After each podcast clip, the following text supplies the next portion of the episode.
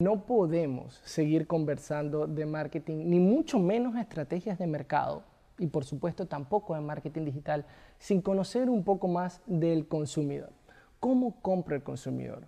Cuando Gustavo se refiere a satisfacer necesidades y deseos, ¿de qué está hablando? Vamos a empezar por lo primero, la diferencia entre necesidad y deseo. Es fácil. Yo necesito comunicarme con mis seres queridos, con mis amigos, con mi esposa, con las personas del trabajo. Para satisfacer esa necesidad de comunicación, puedo utilizar un teléfono, tal como un iPhone, o puedo utilizar un teléfono de mesa. Ya ven, lo que quiero para satisfacer esa necesidad es un iPhone.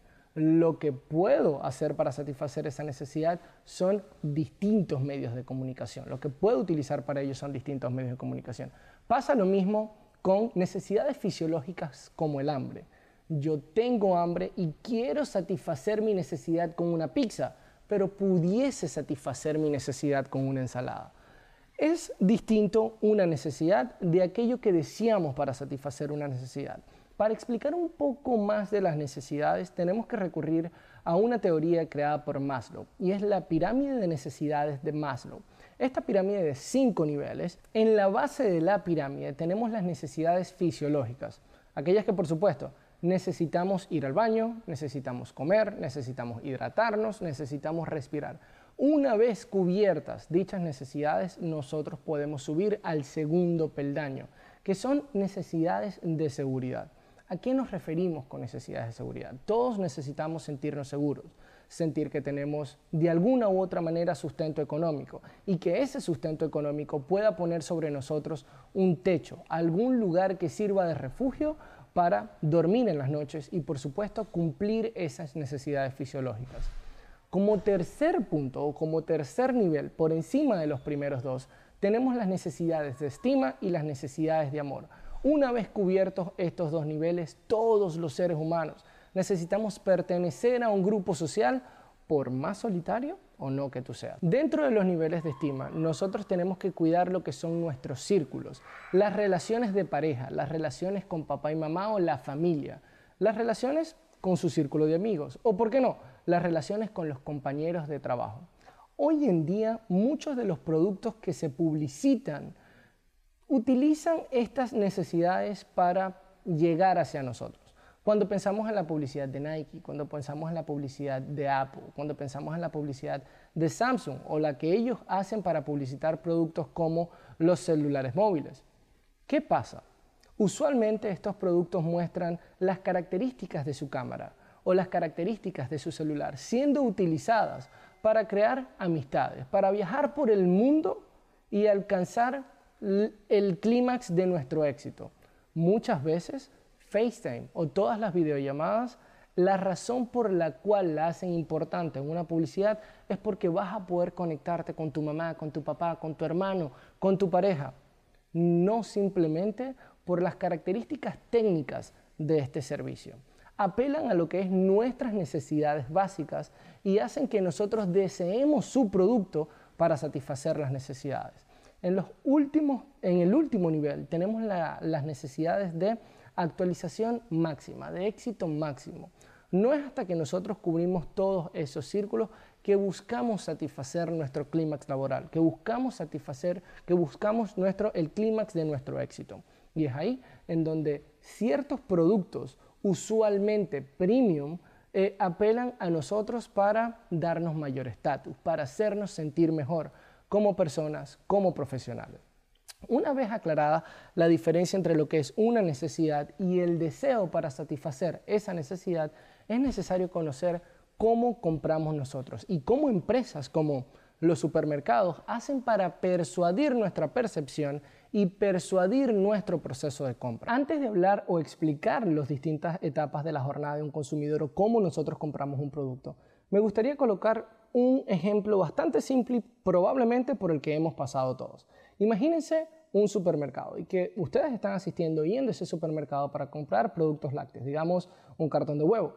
Si ustedes piensan el lugar en donde usualmente se encuentran estos productos en un supermercado, me dirán seguramente, Gustavo, o estaba en la parte de atrás totalmente a la derecha o en la parte de atrás totalmente a la izquierda.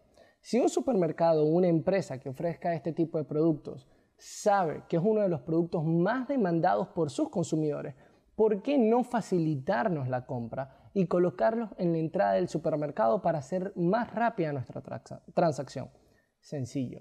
Saben que estamos en la disposición de caminar hasta el final del supermercado para buscar estos productos. Sin embargo, esa no es toda la estrategia. Piensen cuando vienen en el camino de vuelta de tomar ese producto, ese cartón de huevo o de repente ese litro de leche y van en su camino a la caja. ¿Qué ven? De repente pasan por la nevera de sodas, hielo, o de repente pasan por la parte donde compran todas las chucherías o todas la parte de panes o de panadería.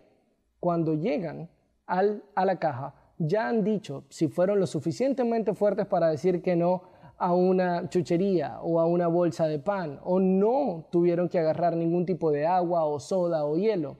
Llegan a la caja y ven todos estos tipos de productos, al menos el caso de las chucherías, ya no en bolsas grandes, ya no en presentaciones de 20, 30 o 40 unidades, sino de uno en uno. Nuestra mente ha dicho que no a comprar un paquete de galletas. Nuestra mente ha dicho que no a comprar una bolsa de doritos. Nuestra mente ha dicho que no a comprar una caja de latas de refresco. Pero llegas a la caja y de repente tienes una simple unidad.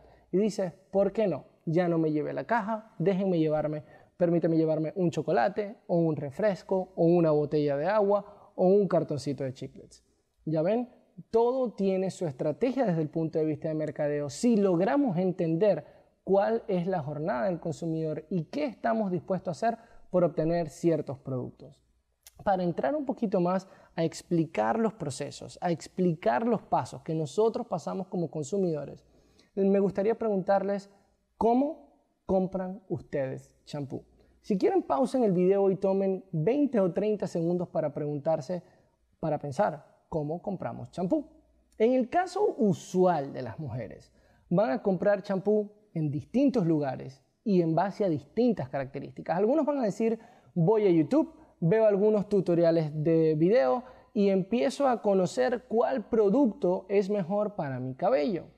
Algunas otras van a decir, voy a Amazon, leo los reviews y en base a los reviews tomo mi decisión. Quizás algunas van a decir, le pregunto a mi mejor amiga, le pregunto al estilista, le pregunto a mi mamá y en base a quien yo le tenga confianza, que conozca mi tipo de cabello, pues ese es el producto que voy a comprar. Algunos van a ir a comprarlo en la tienda de la esquina. En el caso de los Estados Unidos, irán a Walmart, Target, Walgreens, CVS, farmacias, distintos lugares, pero usualmente lugares de conveniencia. ¿ok? En el caso de algunas mujeres dirán, pues yo no voy a ir al lugar físicamente, yo lo voy a ordenar online. Si es un producto hiper especializado, probablemente estén en la disposición de esperar un poquito más de días, cinco días, dos semanas. Si es un producto que necesitan con extrema urgencia, van a buscar pagar un poco más, pero para recibir ese producto en un día, dos días o tres días, tan rápido como sea posible. Ahora bien, si ustedes le preguntan a un hombre, probablemente les vayamos a decir, vamos a la tienda de la esquina, compramos uno que se vea de un buen empaque, con cierta y buena cantidad a un buen precio.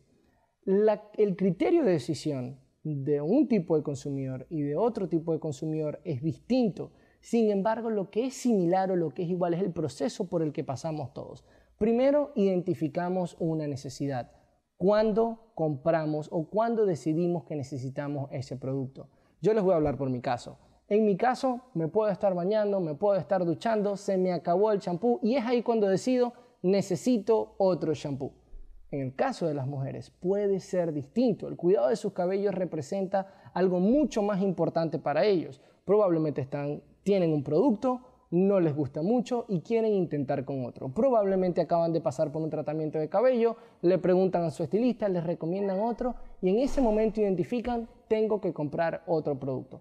Pero ese paso en particular, cuando los consumidores identifican la necesidad, es muy importante porque nos lleva al segundo. Nosotros como consumidores, lo segundo que hacemos es em, investigar sobre el producto. Muchas veces esa investigación pasa en nuestras cabezas porque tenemos tanto conocimiento del mercado que decimos, voy a comprar hoy aquí allá o allá. Hoy voy a comprar de esta marca o de esta marca o de esta marca porque conocemos. Pero si no es el caso, es importante saber de dónde van a investigar, en dónde van a investigar.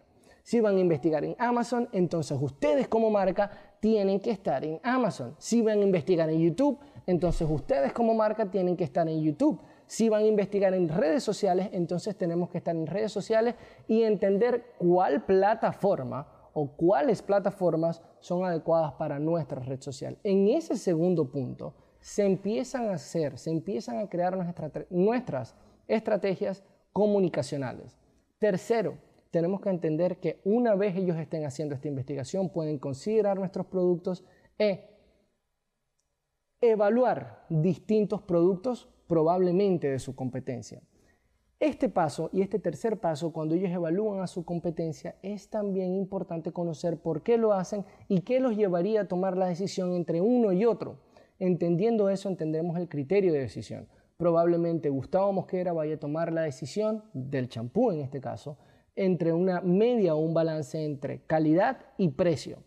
En el caso de las mujeres, probablemente vayan a tomar esa decisión por características y no toman en cuenta el precio. Si el producto es em, cruelty free, si es non-GMO, si es para cabello rizado, si es para cabello liso, ustedes nombren las características, pero creo que se entiende el punto. El criterio de compra del consumidor nos va a llevar a nosotros a conocer qué es importante para ellos. Y sabiendo que es importante para ellos, vamos a lograr crear valor y comunicar valor para ese mercado meta. Por último, por supuesto, se van a decidir en la compra y cuando se deciden en la compra, sabremos si van a decidir esa compra en un lugar físico, si lo van a hacer en una plataforma online y si lo van a hacer en una plataforma online, en qué plataforma lo van a hacer. Conociendo la psicología del consumidor, conociendo que cada uno de ellos va a tener una percepción distinta, nosotros como mercadólogos vamos a entender la oportunidad que tenemos enfrente.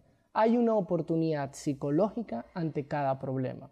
Si esto no fuese así, cuando los consumidores de vuelta en, a, los principios de los 2000 empezaron a notar, empezaron a notificar a las aerolíneas que su percepción acerca de los vuelos era extremadamente larga.